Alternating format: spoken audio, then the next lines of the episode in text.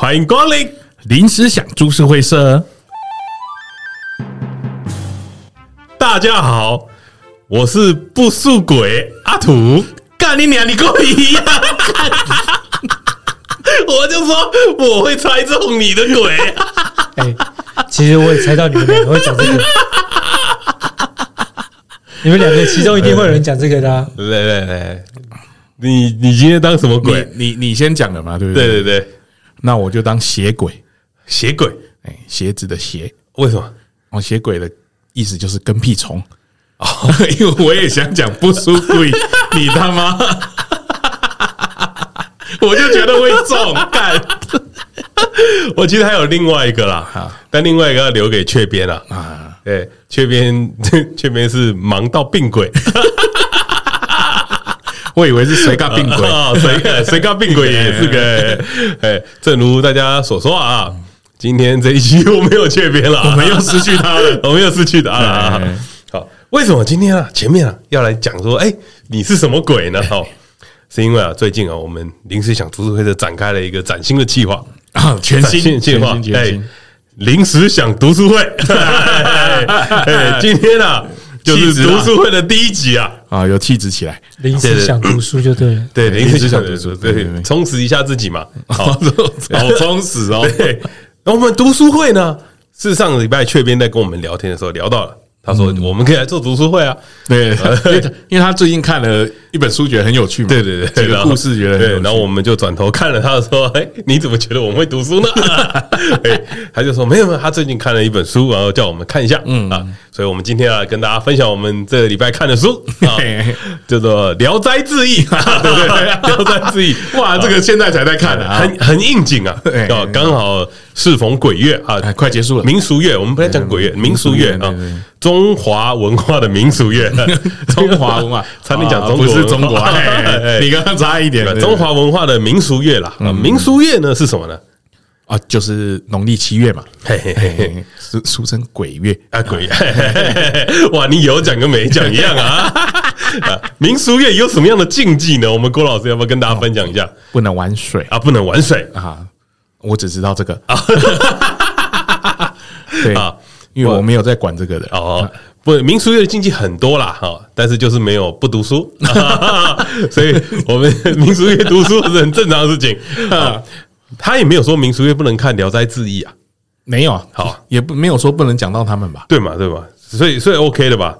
那绝对 OK 的。我我相信啊，《聊斋志异》这本书一定是超红了，嗯，大家一定大家多多少少都知道，对，还有一些了解啊。你也有可能有看过一些戏剧或电影。可能，都出自于《聊斋志异》啊，应该是这么说，《聊斋志异》呢，其实有很多你想不到的故事在里面啊。对对对，对，《聊斋志异》它其实是像是一个，如果用现在的人来说，它有点像是鬼话连篇的短篇集啊，对吧？对对对对，鬼话连篇的短篇集啊，《聊斋志异》这本书啊，是这作者叫做蒲松龄，嗯，蒲松龄，他在清康熙年间的著作。嗯，对，那我跟大家介绍一下啊，《聊斋志异》呢，全书有四百九十一篇，内容呢十分的广泛。哦，哦，非常非常看得出来他野心很大，对对对，涉猎的很广。对，除了那些牛鬼蛇神以外啊，他有时候还会在的书里面抒发一些自己的感想，嗯，批判这个社会的制度，还有一些感情呐，还有一些感情的东西啊。对。对啊，那其实《聊斋志异》这件事情是这个蒲松龄啊，出生于书香世家啦。嗯。他早年呢也想要靠科举入仕，嗯。啊，可是屡试不爽啊，就是 对，就考不上，考不上了，考不上，只能教书了。对，但他呢又觉得说，哎，民间呐牛鬼蛇神的故事很多啊，哦，就是乡野乡野的一些乡野传奇啊，呃，跟我们家缺边有点像，哎，对，所以啊，他就想说，哎，不如这样，我在家门口开一间茶馆，嗯，我欢迎所有人来喝茶。那你可以用一个你觉得很奇怪的鬼故事来跟我换一杯茶。我有茶，你有故事。对，我有茶，你有故事啊！对对对对，大概也是这样来。所以蒲松龄就收集了大量很离奇的故事，然后整理加工啊，把它放到那个《聊斋志异》里面。我觉得他加工应该蛮多的啦，是吗？感觉起来，我觉得我觉得还不错啦。哎，那这个《聊斋志异》里面呢，我觉得最有名的是什么？你知道吗？聂小倩，哎，聂小倩，聂小倩，也就是我们常常看到的《倩女幽魂》呐。对对对对对。我在看那个《聊斋志异》的时候啊，我在看那个《倩女幽魂》，看一看，看一看，哎，没了。这种《聊斋志异》的篇都对，篇都短短的，短短的啦。但《倩女幽魂》的故事很大嘛，对，是啊？聂小倩呐，然后我那时候看完，我就说。哇哦，什么意思？很大的故事，对对对，我以为倩聂小倩的故事是很多，但其实没有，还蛮有趣的，蛮有趣的，蛮有趣的，蛮有趣的。我觉得他们把那个《聊斋志异》的翻拍翻拍的蛮蛮有趣的。然后再来啊，《聊斋志异》里面最红的肯定就是聂小倩了嘛。嗯，再来还有什么？画皮，画皮嘛，对不对？画皮前几年有上了一部电影。前很几年了，哎，很很很早 几年了，很几年了。它也是比较科幻小说啦，对，科幻小说，你倪匡嘛，类似的，类似，蛮蛮天马行空的概念，蛮蛮特别的啦。对，跟大家介绍一下，用这两个比较经典的作品带入，人就说哦，原来《聊斋志异》其实你我说不定都看过。对，只是你不知道这是聊，你不知道这是聊斋志异。那聊斋志异其实也是啊，近近年来不是近年来啊，就是历史上其实算蛮悠久的一个散文嘛，散文，散文吗？算散文吗？轻小说，轻小说。哦，我觉得你定义它成轻小说，我觉得比较赞。对，那今天呢，我知道我们各位听众啊，一定都没怎么看过，哦，大家的也会停留在聂小倩而已嘛。那我们今天啊，其实我们看了很多篇呐。那我们有准备几篇呢，要来跟大家分享一下。我相信啊，我们的听众一定也没有看过《聊斋志异》啊，所以不太可能，不太可能。为什么呢？因为它文言文，对对对对对对，看看不懂，稍嫌吃力啊，稍嫌吃力哦。所以我们在网络上面找到一篇啊，一个很有心的人士啊，嗯，哦，他叫做来，我来看一下他的名字啊。他叫做曹问元呐，曹问元，曹问元先生啊，他把《聊斋》翻译成什么？翻译成白话文的白话文的故事。那我们这边就精选了几篇啊，《聊斋志异》想要读给我们的听众。嗯，那由于是鬼月，讲鬼故事，哎，讲鬼故事啊，这边帮我加点音效啊，再帮我加点恐怖的声音。我们要讲鬼故事了嘛，对不对？大家好，我今天呢。想跟大家分享一下啊，是在《聊斋志异》的卷十二第三十二篇啊，三十二篇有一篇啊，叫做人妖的故事。人妖的开头是来自于一个书生，他叫做马万宝。马万宝呢是东昌人，为人狂放不羁。马万宝有一个妻子叫做田氏，也是放荡风流。夫妻两人呢感情敦厚。有一天，一名女子来到了村庄，寄居在马生邻居一个寡老太太家里旁边。自己说呢是受不了的公婆虐待，暂时跑出来躲避。女子啊，缝纫手艺非常之精巧，常为老太太做些针线活。老太太很高兴，便留了她常住。过了几天呢，女子又称能在深夜啊给人按摩。专治女人的腹部疾病。老太太呢，常到马生家串门子，一次啊又一次向田氏宣扬女子的医术相当了得啊。田氏也没有特别在意，直到有一天啊，马生就马生就是马万宝先生啊，马生从墙缝中突然窥见了此女子的美貌，年龄约十八九岁，样貌很标致。心里呀，不觉得喜欢上她了，暗自的呢和妻子商量，让妻子装病啊，把女子诱过来。田氏啊，在这样子的商量后，想着想着同意了，于是假装了生病，把老太太叫了过来。老太太就先来过来问，蒙娘子招呼啊，这名女子马上就过来，但。她有点羞于见男色，到时请不要让你的丈夫进来。田氏就说：“啊，哎呀，家里房子不多呢，还得进进出出，房子该怎么办？嗯，不如晚上我叫去西村阿舅家喝酒，叫他别回来了，这也可以。”老太太听了就说：“啊，好啊，好啊，这也是一个好计。”所以呢，又相约了晚上的时间。啊，商量好，老太太就安排了这名少女来了田氏家，帮忙田氏要排解她的腹部疾病。天黑后呢，老太太领着女子过来了，说：“郎君晚上回来了吗？”田氏回答：“不回来了。”啊，那名女子突然高兴了起来，啊，这样子才好啊！说了几句话，老太太先走了，田氏便点起了蜡烛，展开了被子，让女子先上床，那自己他也脱了衣服，灭了灯。哎，在灭了灯当下。田氏突然说了说：“啊，差点忘了，厨房的门没关上，可别叫狗偷吃了东西。”于是他下床开门出去，突然换成了马生走了进来。马生蹑手蹑脚的进来了，上床与女子一个枕头躺下，女子颤声的说：“我要为娘子治病了。”说完这句话后呢，又说些亲昵的话。马生生怕自己生机败露，所以马生决定不说话，就让女子呢用手抚摸着马生的肚子，摸着摸着，摸着摸着，女子的手渐渐的伸到了马生的肚脐下，突然停住了不动，在往下探摸下处的时候。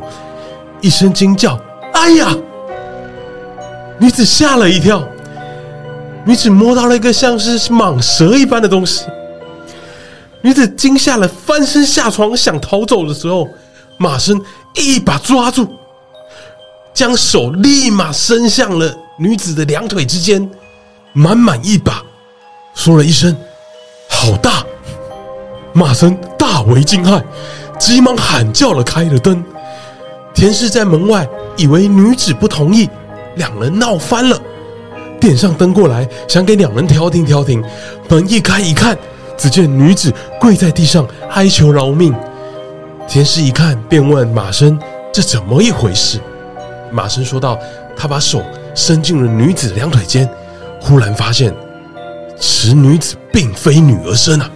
马生再来细细就问。女子自称是古城人王恶喜，因为哥哥王大喜呢是桑冲的弟子，所以学到了男扮女装的方法。马生又问、啊：“玷污了多少人了？”王恶喜答道：“呃，刚刚刚出道不久，才十六人。”马生觉得王恶喜的罪行应该要诛，想告到朱府，但又爱怜他生的美貌，不忍心他死。便将他反绑过来，阉割了。王二喜啊，鲜血涌流，昏厥了过去。一顿饭的功夫，才苏醒了过来。马生又将他扶到了床上，盖上了被子，嘱咐说：“我用药给你治伤，治好后你必须跟我一辈子，否则我就告到官府，让你去死。”啊！王二喜听闻，只好微微的答应了。第二天啊。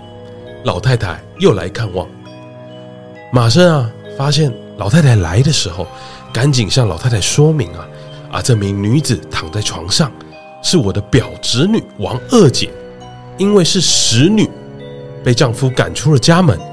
昨夜啦，跟我说明了缘由，我才知道她夜晚突然身体不适，我才要去给她买药治病，还要到她家去说，留下她来与我妻子作伴。啊，老太太听说了，就并进屋探望了王二喜嘛。见面色如土，便询问了病情。王二喜回答了说：“啊，阴处忽然肿胀，可能为生疮。”老太太信以为真呢，就想着好吧，就走了。马生呢，为王二喜疗伤，一天天的好了起来。夜里两人经常鬼混，早上起来，王二喜就是田氏提水做饭。洒扫庭院，缝补衣服，俨然就是个奴婢。住了不久后呢，桑冲啊便事败被杀，同党七个人一并被处死，只有王二喜漏网。官府啊便传令到各地严刑缉拿，村里人呢都怀疑着王二喜。哎，他到底是不是桑生？哎，他到底是不是桑冲的同伙啊？于是啊，老太太啊。便召集村中的老太太们，让他们隔着衣裳啊，探摸着王二喜的下体，证明了王二喜确实是名女子，大家才打消了疑虑。王二喜啊，因为这样也就逃过一门死劫。从此呢，便非常感激了马生。后来呢，跟了他一辈子，死后呢，就葬在马氏坟的一侧，坟墓至今呢，还隐约还在。那异史事啊，就说，就异史事就是后后人记载的哈。马万宝可说是善于用人的，小孩子喜欢玩螃蟹，又怕他的钳子，所以折断钳子而养螃蟹。哎呀，用这种方式拿来治天下就好了。啊，跟大家注解几个东西哈。商冲啊，商冲是明石州人呐。哦，他以男侍女，又巧袭女红啊，女红就是那个。针线活，嗯，好，自称女尸啊，介于监禁妇女、奸淫掳掠，然后到了大同、顺天、济南、东昌等数数十州县，侮辱良家女子百余人啊。成化年间事发，凌迟处死。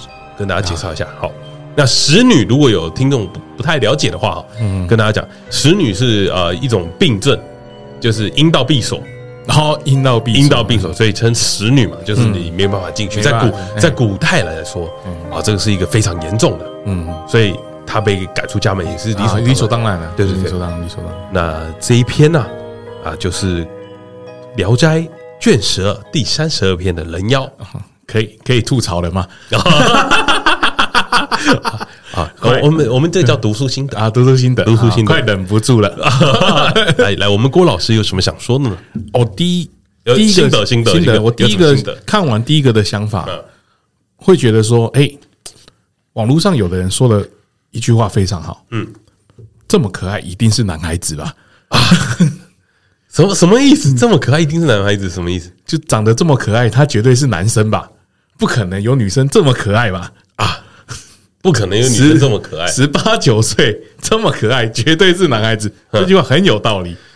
哎，什么道理？你跟大家解释一下。就是这个是一个网络上的梗啊。哦，哎，对对对对对。哎，你们不宅呢哈？你也不宅，要不要跟听众解释一下？解释就是宅界，应该叫宅界吗？对，二次元，二次元界啦。嗯，很喜欢那个男扮女装啦。啊，他们很喜欢玩弄小男生。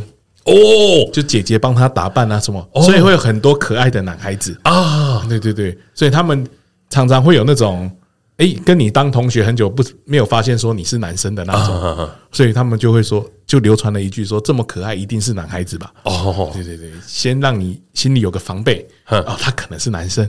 哦，所以承你所言啊，王二喜是生错了年代是吧？哎，对对对对对，那个商冲也生错了年代啊。啊。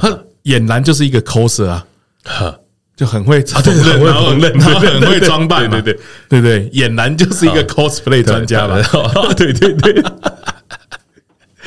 那你听了这个故事，你还有什么心得吗？哦，还有还有一个心得，就是为什么把人家老二剁掉的罪比强奸还轻呐？在在那个年代，可能是可能是这样子，因为对，因为奸女掳掠在那个年代应该是死罪，但切人家老二哎。但是这个是自宫之行吧？那个还好吧？还好啊，对啊，这个还好。所以如果你讲到这个的话，我就会有另外一个想法啊。马万宝肯定是医生啊，他可以医疗医他。对对对对对，为什么切了老二还可以活着呢？他肯定是医生，他肯定。我来帮大家大家脑补一下啊，这个剧情大概是怎么样？马万宝应该是个医生啊，我觉得。嗯嗯，对，他的背景应该是医生嘛。对，起码有一点医学常识嘛。对对对对对。那田氏呢？啊，肯定就是一个老鸨了。哎，哦，他们玩很大了，玩很大了哈。很大马万宝喜欢 NTR 啦。哎，NTR，对对对，NTR，没错没错。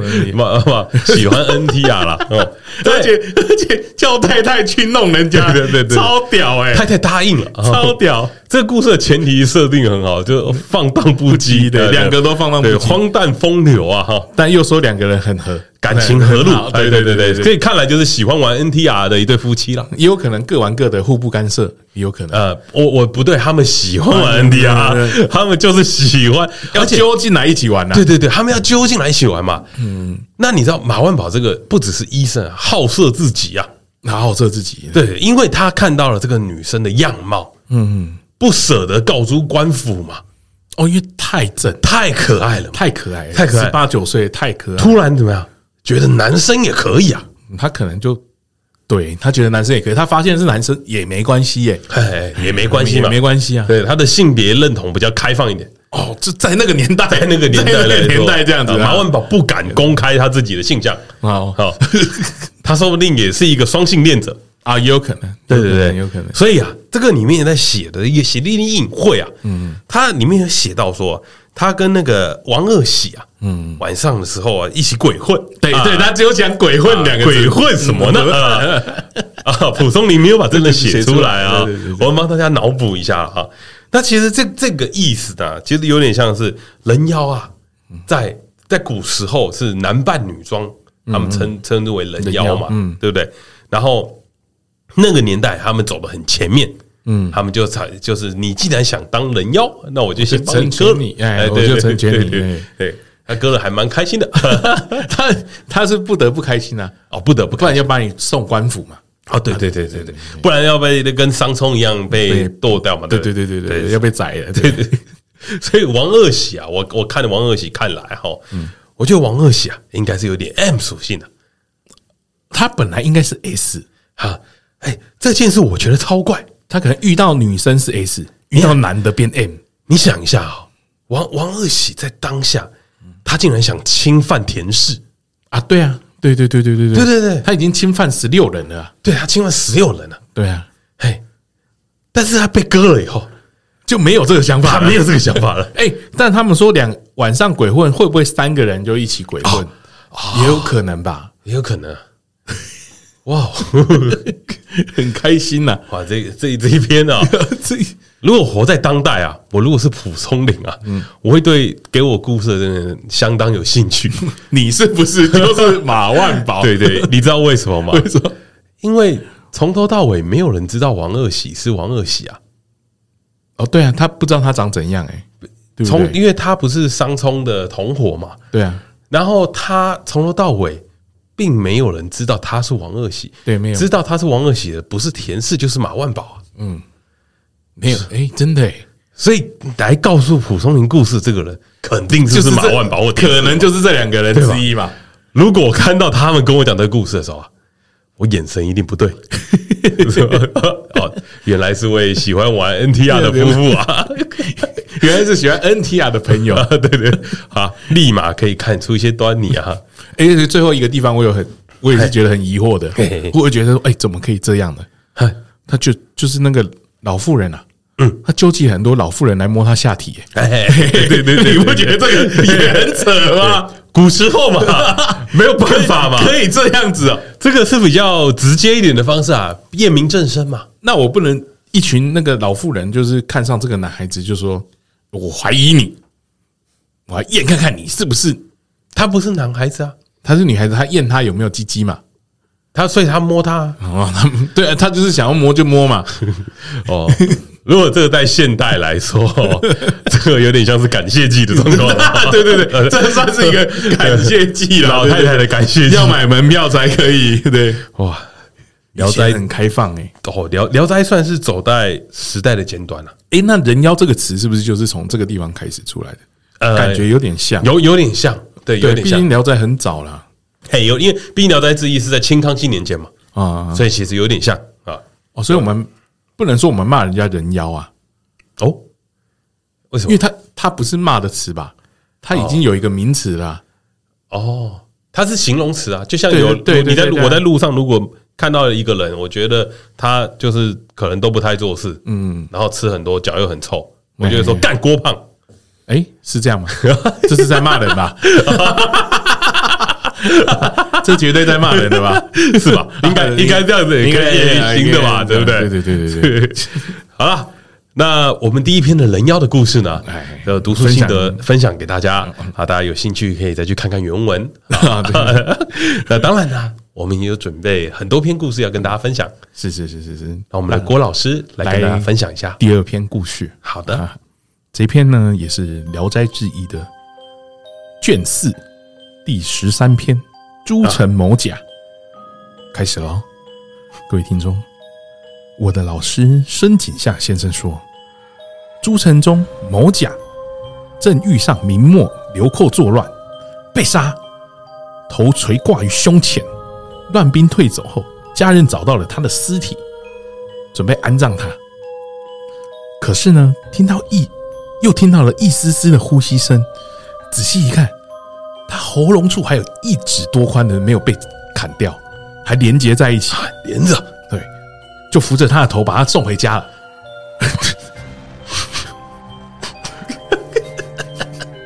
我们等一下再来读书心得，这里先不要，先不要。经过了一整天呢，啊，这位先生才有办法出声。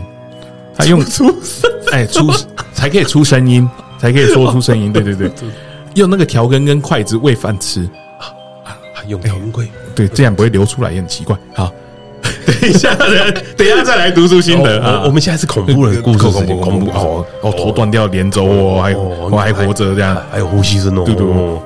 半年后竟然痊愈了，哦，就这样过了十多年了。哦，他们跟两三个人聚在一起在闲聊呢，有个人说了个笑话。哦，可能他们朋友中有一个人是 stand up 的那个脱口秀演员吧。有人说了笑话呢，所有的人哄堂大笑，某甲也鼓掌大笑。哇，这太好笑了吧！在前仰、前俯后仰之际呢，哈哈哈哈哈！哇，刀伤突然迸裂开来，头掉了下来，血流出来了。哎呀，大家一看，怎么了？啊，已经气绝身亡了。这魔甲就这样挂掉了。魔甲的父亲呢，这时候气不过，跟官府告上官府，就说：“你们这些人是不是害死了我的孩子？哎呀，害死我的孩子啊！”就那个当当天在场的所有人呢，就大家凑了一些钱啊，送到某甲家里，又出钱葬了这个某甲。哦，葬！哎，这场官司才算了结了。哎，各位，故事到这里就结束了。啊，没了是不是？没了，没了，没了，是不是？没没没。然后。后面意史是就说啊，这个就是后后人的评论了。笑一下掉了头是千古一大笑话，脖子连着一线还能不死？一直到十年后铸成一个笑话的官司，难道不是这两三个邻居前前身欠人家的债吗？啊，他就觉得是来还债的了。啊，这这个人是来还债的，然后这就是《聊斋》的基本的套路了。啊，铸成魔甲的故事感觉相当的精彩。哎，这讲到中间，竟然忍不住吐槽。你看这故事多精彩！我我当下我当下看到这个故事的时候，我不小心笑了出来，我也笑了出来。不过原因是他他其实是一个蛮悲惨的故事啊，哎，对吧？悲悲悲惨嘛，对吧？他他原本气要气绝了嘛，对对对，然后把他救了回来嘛，对对对，对不对？死而复生的感觉，就黏回来了嘛，对不对？结果笑一笑，哈哈哈哈，然后就就挂掉了嘛，对吧？嗯。那他算幸福啊？啊，这个叫做苦中作乐，苦中作乐 还是啊悲从中来啊？啊，不对，这叫什么？喜极喜极而死哦，喜极而死，孤单直接死掉，也也也这个也是对对对。好，这个给你什么启示吗？哎，这这一篇的给我的启示就是，哎，你讲笑话的时候，记得看一下你身边的人有没有脖子上有痕迹的哦。你一讲话太好笑，他会挂掉的。哦，你的意思是要要小心，要小心，要小心。可能有人笑太大，真的会死掉，要小心。对对对对。哎，这个应该就是那个俗语“笑到头掉了”的那个由来吧？笑这是哪一个俗语啊？我也不知道，笑到头掉，靠北的你也不知道，你讲个屁也干，你很常听到嘛？我看了这篇才想到，哎，就是这样，哎，头真的掉嘞。嗯，他是他是笑到就是后仰嘛，对，笑前后仰这样，哇，这是甩头。哎，他这样不能去听重金属音乐，魔甲也不能听重金属，他不能去参加演唱会，他他他可能头就直接飞到台上，他不能听结构胆太这种东西，他很多不能做，对对，他也不能玩那个点头摇头的，不行不行不行，然后他也不能玩那个黑白车，他可能头会甩掉。但是啪飞走，哎，他可以当一个东西是吧？摇头娃娃 飞走，哎，要不要接回来？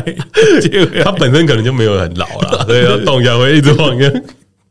哎，他那个中间真的是也是很扯，可是这被归类为这聊斋就是鬼故事嘛？他在讲这件事情，其实有有隐喻的吧？哎，有隐喻的，有隐喻的。他觉得这个东西本身原本是一个笑话，对，然后就因因为粘着头这件事情。可以死而复生，本来就是一个笑话，结果到了十年后，却因为另外一个笑话，然后头断掉，然后然后进而可以讨到一些债，就是有点像是冤亲债主的概念。这个就是有点像现在现代社会了啊，现代社会。他爸爸做的事情。哦，就是明明没有怎么样，结果他去告了人家。好好好，有没有？比如说，像你突然捡到钱，你只是好心讲个笑话给大家笑，是个好心的举动了吧？对不对？我只是在做一个呃一般会做的事情，结果却被人家告了，就还被告成了，是对不对？就是对哦哦，有有点像是，有点像是博恩他们现在在做的事情。对，我讲个笑话就被告了，对，讲个笑话就被告。原原因是你更好笑。哦，对对，因为你有一些东西，然后我不能讲，然后讲了反而被告，被告。对，哦，哦哦，这个这个很深呢。哦，对，他这应该就是在他最后这个被告成，然后还拿到钱的寓意，我觉得应该是这样吧。嗯嗯，怎么会告得成呢？嗯，对，也是啊，因为怎么会告得成？你儿子应该早就死了吧？哦，对啊，对啊。说不定他跟那个最近不是有一个新闻很红吗？那冰箱里面有折一个阿嬷哦，你有看六六年六年五年啊，五年嘛？对对，他小朋友说的嘛？他说他小朋友那个去上课说阿嬷在在冰箱里面。哎，你怎么笑那么开心啊？不是这人伦悲剧了吧？不是，这个就变成是你把它拿出来，结果你被告，然后你还要赔钱。哦，为什么？就是你把阿妈拿出来，结果就是哦，哦，对，他明明就是他的错，对，对，对，对，对，对，对，对，对，对，哦，很反讽意味极强，反讽意味极强。哎，这篇是很有寓意的，有寓意的，对，对，对，你到现在才发现，对，我 我一开始一开始发现就是说，哎，为什么他还可以吃东西啊？脖子脖子都断了，打可以打，他可以打开啊，打开，直接从那个脖子胃胃胃上看插气管那样。延伸的。啊，古时候医术高明啊，古说啊都可以那个，对不对？老老二断掉都可以救人。啊！我知道了，马万宝。朋友是马万宝啦，马万宝。的朋友啦，对啦，对，某甲的朋友是马万宝啦，啊，对啦，啊，他说不定讲的笑话就是那个王鹤喜的事啦，太好笑，笑到头断，所以去跟蒲松龄讲的其实是马马万宝。是某甲咯，某甲哎，有可能，也有可能，他们可能不是人家讲完笑就死掉了，有可能就是一群的。啊，一群的，一群的朋友，一群。常常在茶馆里的那些。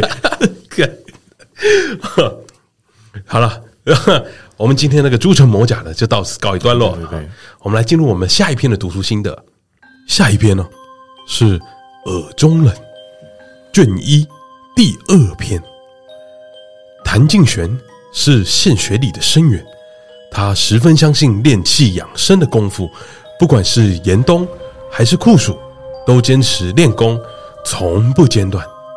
这样练了几个月之后呢，自己感到似乎有所收获。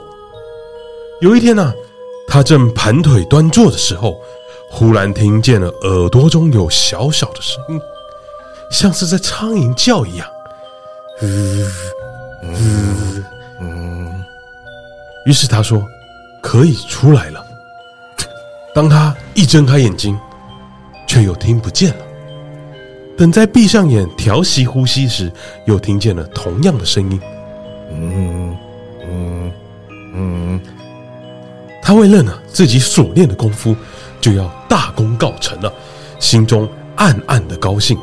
从此后呢，他每次盘腿的时候都能听到那个声音。嗯嗯。于是啊，他准备在有声音的时候自己应答一下，看看会如何。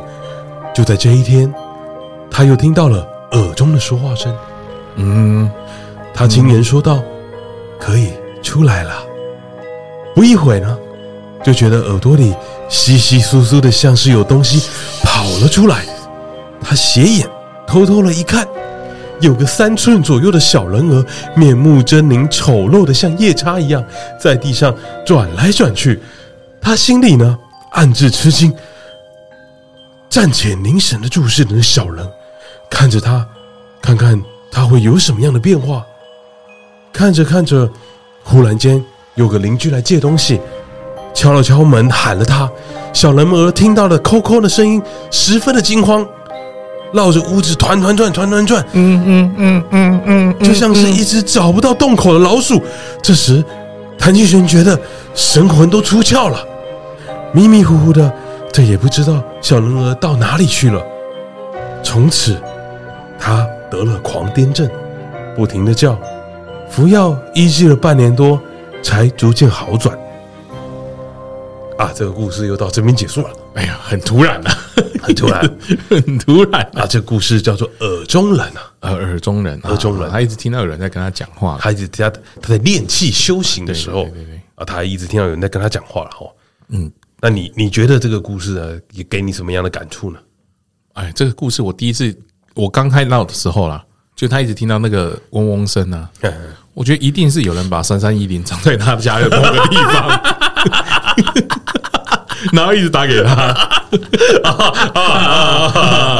那小人你该怎么解释呢？小人绝对是幻觉吧？啊，幻觉了。对啊，他都没吃饭，在那边打坐，一定是幻听吧？哦哦，一定是幻听。他他的故事没说他没吃饭啊？啊，他他他不是说他一直在喜爱练气功啦？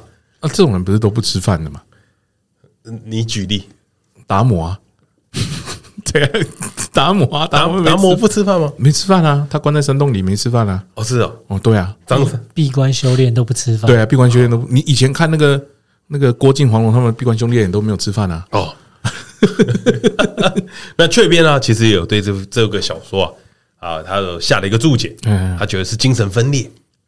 哦，你觉得他在跟自己讲话？他觉得他听到幻听啊。那个那个应该是三魂七魄其中一魄吧？对对对对对，或一魂。彼得讲到一个重点了，我看完了以后有一个想法，嗯，这叫灵魂出窍。哦，所以他看到自己啊？为什么呢？为什么灵魂出窍呢？嗯，因为他在打坐，他打坐到最后修成仙了，嗯，他没有发现，嗯，他的魂魄跑走了，嗯，他没发现，嗯，所以那个他看到那个小人跑了出来以后，嗯。邻居一敲门，这样他吓得魂飞魄散。哦，那我知道 他一定欠这个邻居钱吧？对对对对对，那怎么会一敲门？这个邻居啊，肯定有马万法，不是马万法啊！我以为肯定就是马万法，不是马万法，我以为啦。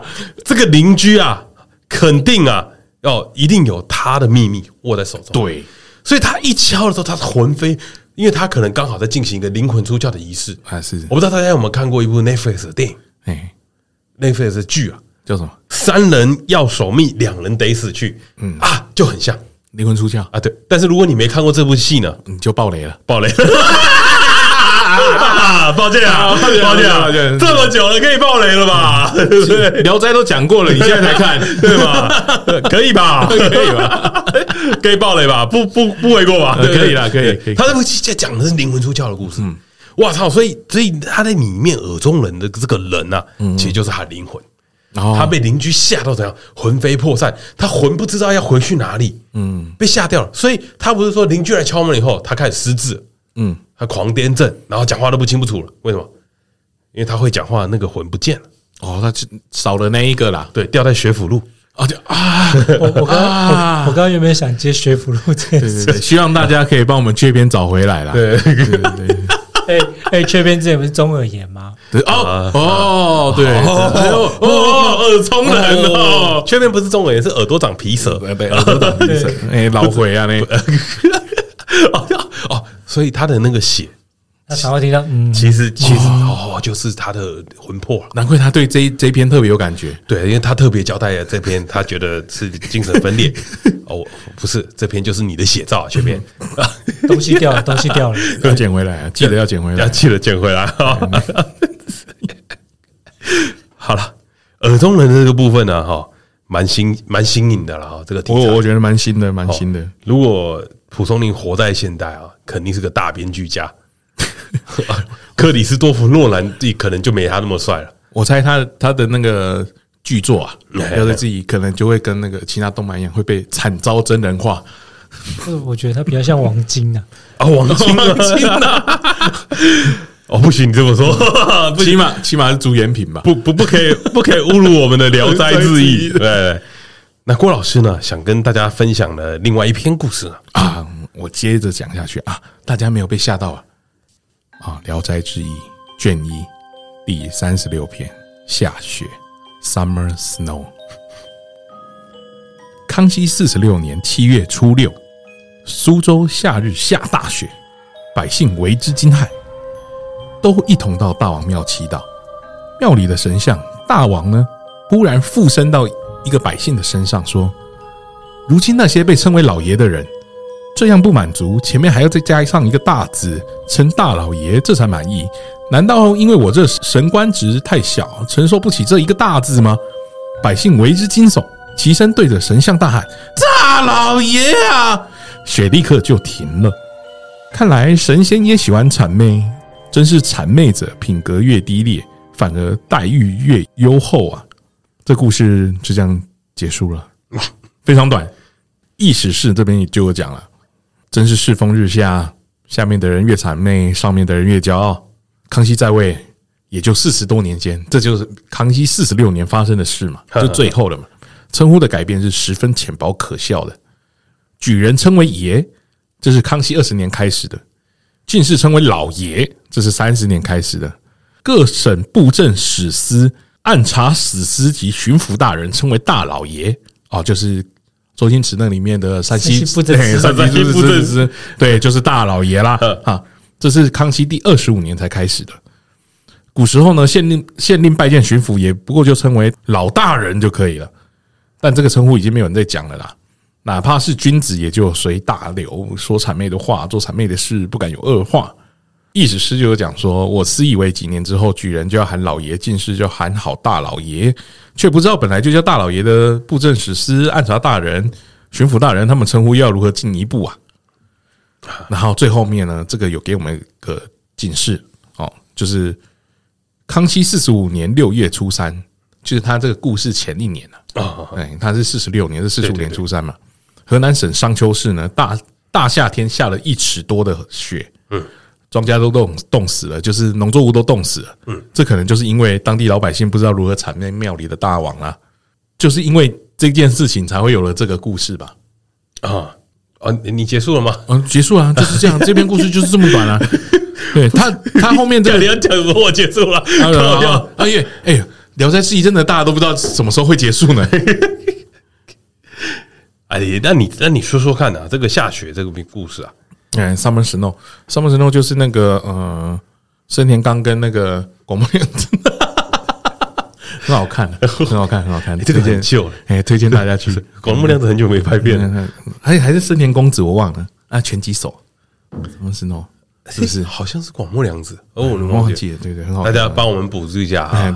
康熙四十六年就有广末凉子下雪这件事情呢，其实他在讽刺，他在讽刺当今的社会。就像我们刚刚前面讲的，蒲松龄啊，在《聊斋志异》里面，他其实有加了很多暗讽、明讽在对他的书里面，他有在抨击一些他觉得不满呐，不对社社会的不满。他不单单只是一个奇异的故事，他其实在抨击。但蒲松龄这个也讲的很好。下雪这个套来现今也也适用哦，就称呼你为硕士，就算你没有写论文啊，你可以称为硕硕士，对对对，对是不是？他不是没有写论文。啊，不是没有，他有写，引用的很多，引用的很多也可以叫硕士，引用的很多也可以不，那原本的要自己写也可以叫硕士，那原本的硕士要叫大硕士喽，是这个概念，哎，要不然要叫副硕士吧。不不不对啦，应该是说这件事情呢，就有点像是名 title 这件事情，对于大家来说很重要，一直以来都很谄媚这件事情啊，嗯，就像是你要去谄媚你的老板，嗯嗯嗯，你你才会得到一些该有的东西。哦，这个在一个场合非常明显。啊，就是在酒店。哦，哎，副理都变经理嘛，所有人都是老板嘛，对不对？你的称谓。副副理变经理是是哪边的副理变经理？就是你本来你是副理嘛，在里面大家都会称呼你为经理。啊，大家都会帮你加一阶，对对，你自己也会加一阶，你 对对，你自己也会加一阶，对不对？啊，以前的那些助导、副导都变导演。哦，导演，对，大家都会升一阶了，那大家都喜欢这个称谓高一点嘛，对，title 好一点嘛，是，对不对？是是，博士博士候选人都会变博士嘛，啊，对对对，我们社会上好像也是都这样。对，有点博士，因为他这就有点反讽了那个社会的现象。对对，所以其实其实蛮有趣的，就是他其实不单单只是在写一些鬼故事。哎，其实应该是这么说，社会上的鬼故事远比你故事里面写的还要多。对对，他这个是用神神像来，对对，他他只是他只是换一个很奇幻的方式在告诉你，对对对，但其实你在现实中发生的鬼故事比《聊斋》里面还可怕，绝绝对的啊，对吧？对，大家都喜欢大家讲好话嘛，然后称赞你多一点嘛，对不对？比如说，比如说，比如说你今天表现不好。哈，对不对，你太太还是会称赞你啊，好大，哎，这不是表现不好，大老爷啊，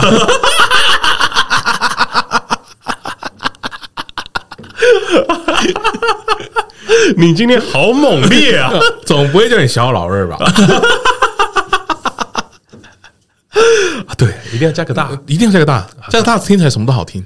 那我知道了，这个神仙呐，这个王爷府啊，他肯定是没有有得到他那个他老婆的青睐了，所以才降到百姓身上，降到百姓身上。难道我这一点的大小不值得你称我一声大老爷吗？值得，值得，值得了，值得，全全天下的男人都值得，对对。对，再值得不过了吧？超值得的，好的，那不知道大家觉得这个故事如何呢？那希望大家会喜欢。那接下来呢，我们还有一篇，那我来跟大家说说《聊斋志异》卷四第三十七篇哦。倪书生这边赞的啦，倪书生啊，罗春有个叫做陈代的人，年轻时呢又丑陋又愚蠢。所娶的妻子某氏呢，很漂亮。那妻子呢，感到自己的丈夫比不过别人，郁郁不乐。但她贞洁自守，婆媳之间也相安无事。有一天晚上，她独自一人睡觉，突然听到风把门给吹开了，啪嗒！只见一位书生走进屋里来，脱下了衣服，摘掉头巾，便到夫人身旁和她睡到一起。妇人呢，一见非常害怕，苦苦抗拒，但四肢立刻瘫软，不听使唤，只好任凭他玩弄一番而去。从此以后，这书生没有一天不来。一个多月后，妇人容貌憔悴，婆婆对她那种模样很是奇怪，问她为什么呢？此时她羞愧的不想说。再三的追问，才把实情的说了出来。婆婆说：“这是妖怪呀！他们用了各种办法加以驱除，都禁止不了。于是叫陈代藏在房子里，拿着棒子等候。半夜时，书生果然又来了，把头巾摘下放在桌子上，又脱下了袍子搭在衣架上，准备上床时，他忽然惊讶地说：‘！’有生人的气味，便急忙披上衣服。这时，陈代在暗中中突然站了起来，木棒击中了书生的腰部，咔嚓一声，四处去看看，书生已无影无踪。点起照，啊，点起灯一照，泥土做的衣服掉了一片在地上，桌上还有一顶泥头巾。啊，这故事相当惊悚可怕啊！结束了是不是？对，结束了，结束了。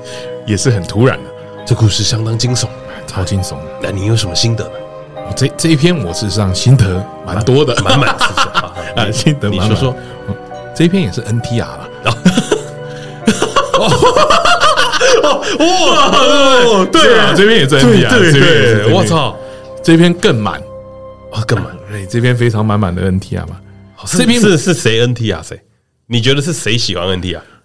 它里面，你看这这里有一个很有趣的是说，她她有丈夫嘛，但是却却说一天晚上她独自睡觉，嗯，独自一人睡觉。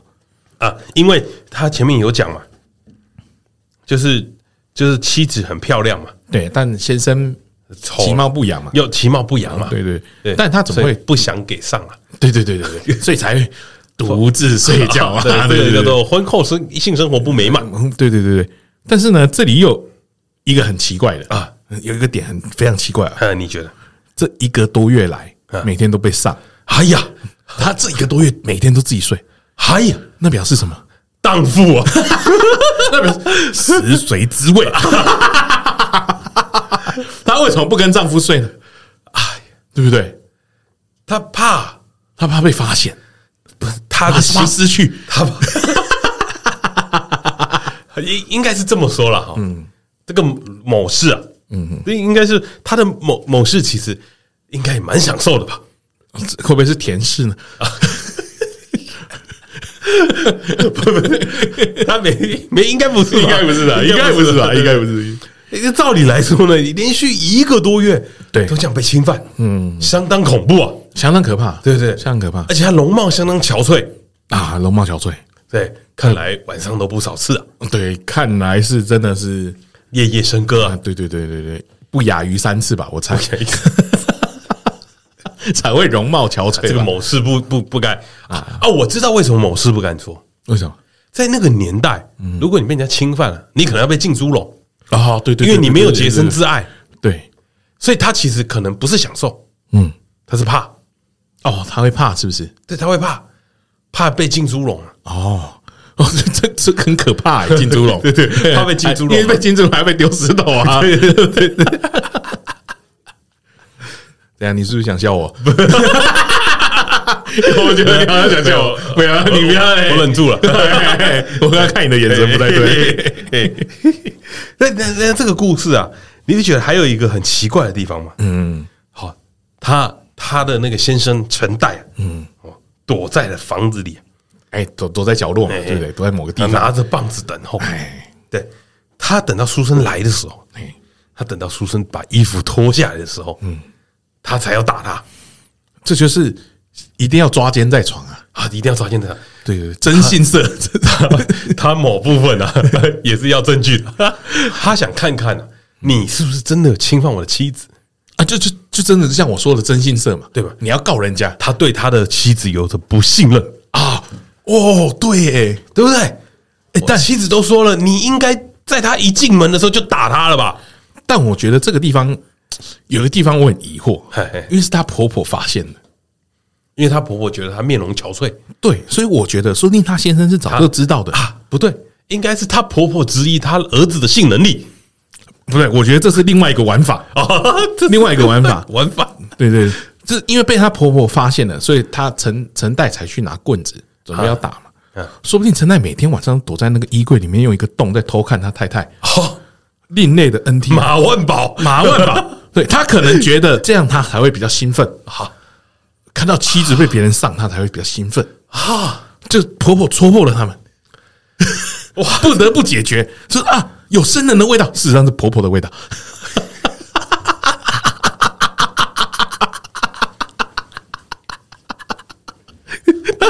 闻到了什么明星花露水，是不是？哇！这故事太惊悚了，太惊悚了吧？不禁会这样想吧？对啊，他可能早就在看。哇，我们真的是把《聊斋》的欲望开展开到极极致哎哎！以前那个田氏跟妈妈那么开放了，哎，这个这样一点点而已吧，一点点啊。这个跟那个比起来，是在在连续一个月，对，连续面容憔悴啊。我觉得啊。这个书生也是蛮厉害的，嗯，书生也是蛮厉害。这个这个倪书生啊，哦，也是蛮厉害的。对，怎么有办法？这是一个月天天来呢？欸，但我这个时候，我那时候看完，我还有另外一个想法是：这倪书生会不会就是一个代称？古时候女生的玩具？哦，会不会？哦，是哎，有可能哎，因为是用泥土捏，然后被打碎。对，哇。他在隐喻，他在隐喻吧？所以今天是谁跟蒲松龄讲这个故事呢？田氏，不是，不是，不是，肯定是他先生嘛？陈代，曾经陈代讲的啦，一定是陈代讲，或者相关，他他可能陈代也有讲出去嘛？陈代婆婆绝对不可能讲这种事嘛？我看，哎，你这个很屌，哎，很屌，你这跟少年派一样，是这样？少年派不是也是一样吗？就是他们画虎嘛？对对对。虎少年派，不知道大家的有没有有没有仔细去看过少年派？它不单单只是一个少年流浪记的故事，它其实每个都有代表。在小说里面，他他讲的就是每一个他在海上遇到的人，其实都代表了一种东西，都有隐喻的。对，那只老虎很明显就是他妈妈。哎，对对对对对，我有看那个十分钟看完。对 对，他然后然后他这这个跟蒲松龄说这个故事的这个陈代，他就是少年派。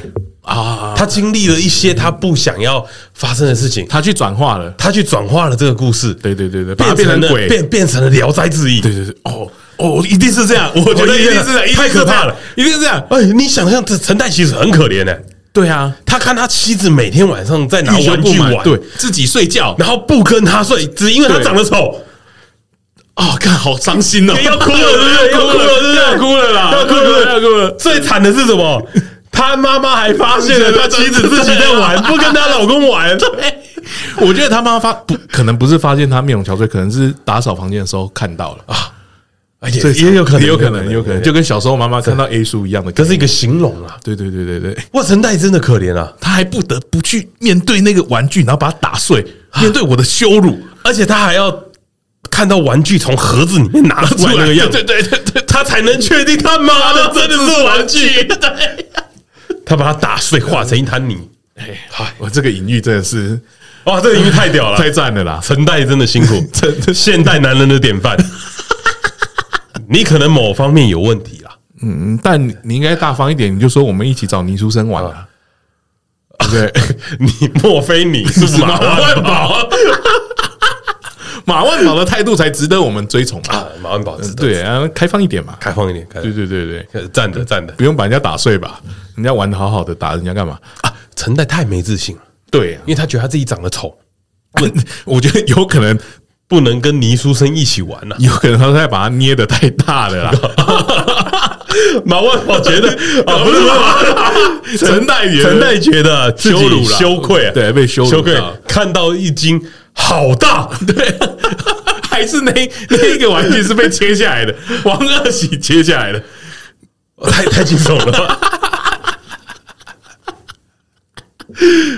好了，不知道大家对这篇故事有什么样的启发了哈？啊，那我们迎接我们最后一篇的故事，我们郭老师为大家讲解一下。啊，最后一篇的故事啊，哎，归就是《聊斋志异》卷七第十九篇。鬼精，鬼精，嘿嘿，有个姓李的人啊，白天躺在床上休息啊，看见墙中走出一个妇人，头发乱蓬蓬的，脑袋像个筐子，长发又遮住脸，走到了床前，用手把头发分开，露出脸，又肥又黑，丑极了。李某十分害怕，想要逃跑，妇人突然跳到床上，用力把他的头抱住，并跟他接吻。并用舌头把唾液送进他的嘴里，冰凉的如同冰块，一点点渐渐的流到喉咙。李某想不咽下去，但是又喘不过气来，咽下去又稠又黏，塞住喉咙才喘一口气，嘴里又灌满了，喘不过气又咽下去了。就这样过了很久，逼得他再也不能忍受。这时门外有脚步声，妇人才松开手走了。从此以后，李某肚子就胀得鼓鼓的。数十天不能进食，有人告诉他喝点生炉汤试试试，看能否吐出来。喝生炉汤吐出来的东西就像鸡蛋清一样。哎呀，这才好了！啊，我们故事结束了。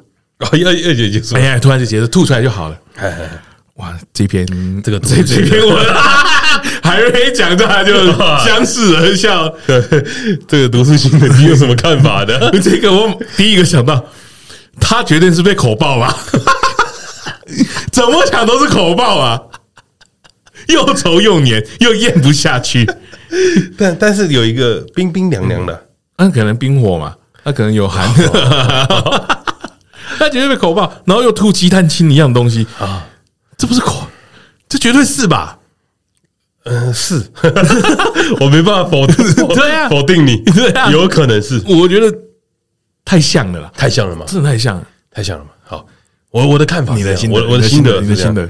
我看完这篇的时候啊，突然觉得人生啊，就是有些不如意，嗯，但是有时候你得吞了下去。然后呢，他吞不下去呀。他有有一些的，我我我看我看这篇的想法是什么呢？就是又黑又肥，丑极了啊！丑极了，头发分开的话，感觉他就是很油腻腻的这个用词之，对不对？尖锐啊！就这个就像什么？社会打压你的那些人啊！他看你看着他们，就觉得他们其实他们长得就是白白净净的、光鲜亮丽，你也会觉得他们很恶心。然后啊，他又怎么样？跟你接吻，嗯啊，接吻接吻，我觉得是一个关键啊。你你怎么看接吻？接吻这件事情呢？有的时候你花钱买不到，呃，因因啊，你这个讲的很细呢哈。通常不跟你接吻的，通常花钱不会跟你接吻。对对对对，我不知道，我刚刚对一个，你要我解释一下。对对对对，那是他们的一个底线了，还有底线。为什么？因为接吻是一个比较亲密的行为，对对，就是亲这件事情啊，其实是怎么样？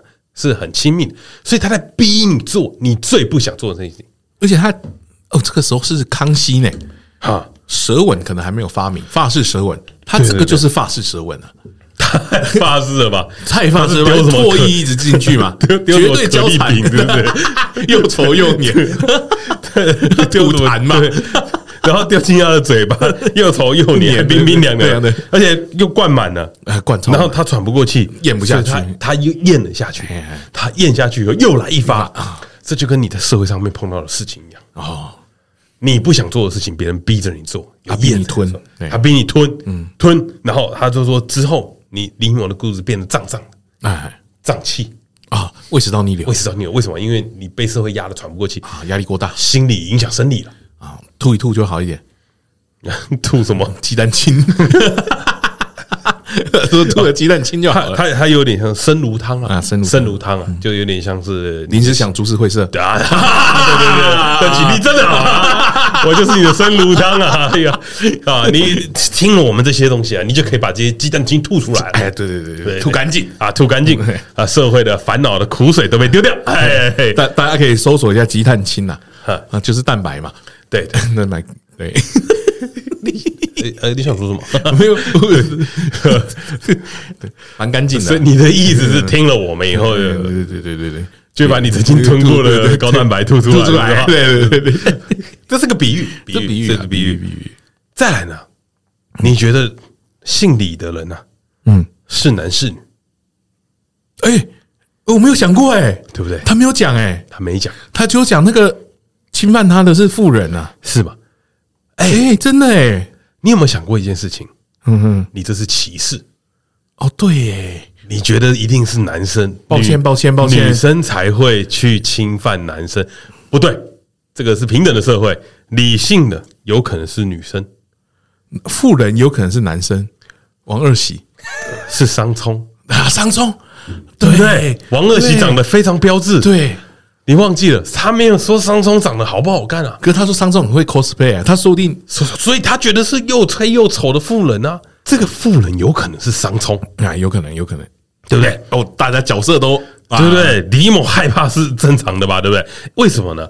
这有点像是，如果今天这个妇人啊跳上床上，嗯，李某如果是个男生，他应该可以直接推开吧？哦，但他这里没有形容说那个。又肥肥到什么程度吧？对，我嗯，如果是小鸡这样跳上来，我要挣脱，我也挣脱不开。小鸡姓李啊，小鸡是李某的，他是李某，他是被。如果小鸡今天是李某啊，他一定会一直咽下去，一直咽下去。嗯，你说，因为因为高蛋白不能浪费。我以为你说他女朋友没有没有没有没有，这边不能用，这边不能用。应该是这么说，我们都没有聊斋志异没有告诉你李某到底是男还是女。哎，真的，真的，对，哎，这个我没有发现。对，你讲了我才。妇人呢，有可能是怎样？是男生，因为他之前已经有一篇是有这个东西了嘛。因为在那个年代，其实会有人男扮女装嘛。对对。然后会做什么事情去侵犯女性、奸淫掳掠啊？对对对。那所以李某可能是个女生，因为他不可能写出来说他叫他口爆写的这么露骨，所以是用亲吻。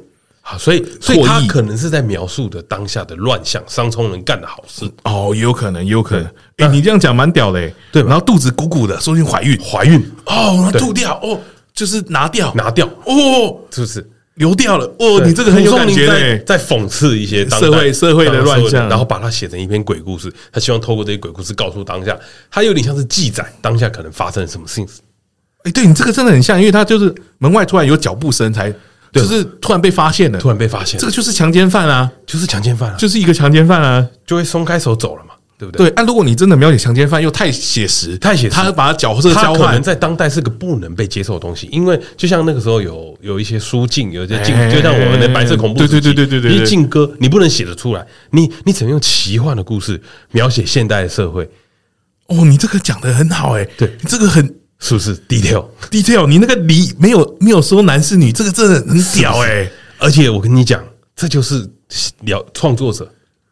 想说的事情啊，对对，他们他们他虽然在创作的叫做《聊斋志异》，是在讲这些呃牛鬼蛇神、神奇鬼怪的故事，但他其实一直在把一些他看到的东西塞到书里面去。好看，你这个让我觉得《聊斋志异》好有深度，很有深度。你觉得不是我们太有深度了？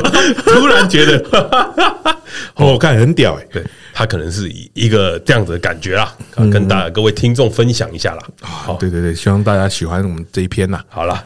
那，今天呢，《聊斋志异》呢，跟大家讲六篇，嗯，应该是有六篇吧？有有有啊，不知道不知道。《聊斋志异》有四百九十一篇啊，对对，大家可以再去看一看，再来跟我们分享。嗯嗯，说不定呢，临时想读书会还是会继续。对对对对，可以跟我们分享一下，你去看了《聊斋志异》有没有什么新的发现？有没有什么新的发现？因为它有一些小小少少的。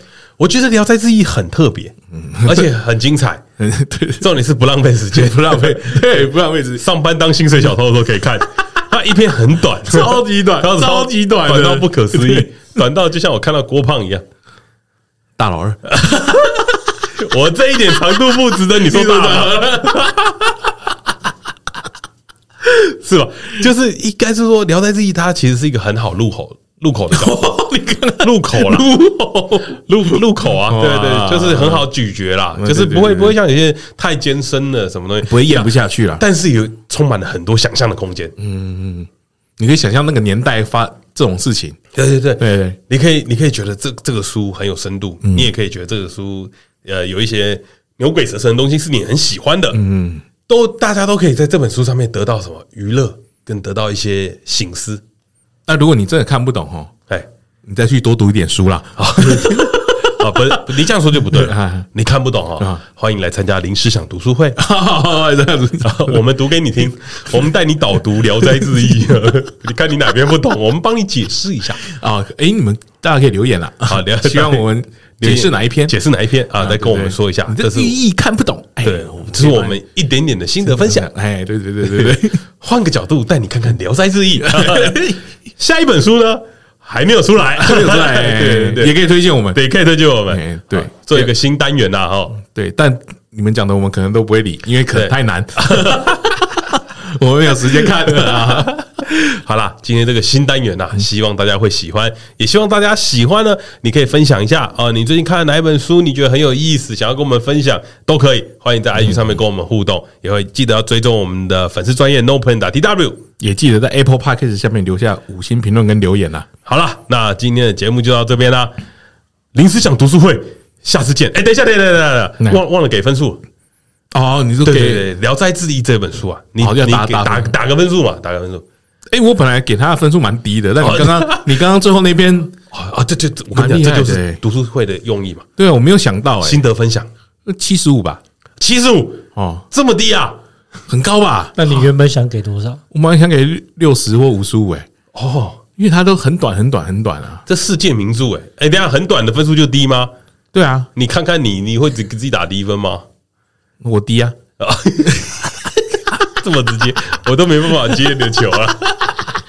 啊啊！这这本这本书啊，我给他八十五分，很高呢，很高很高，因为我看的蛮开心的。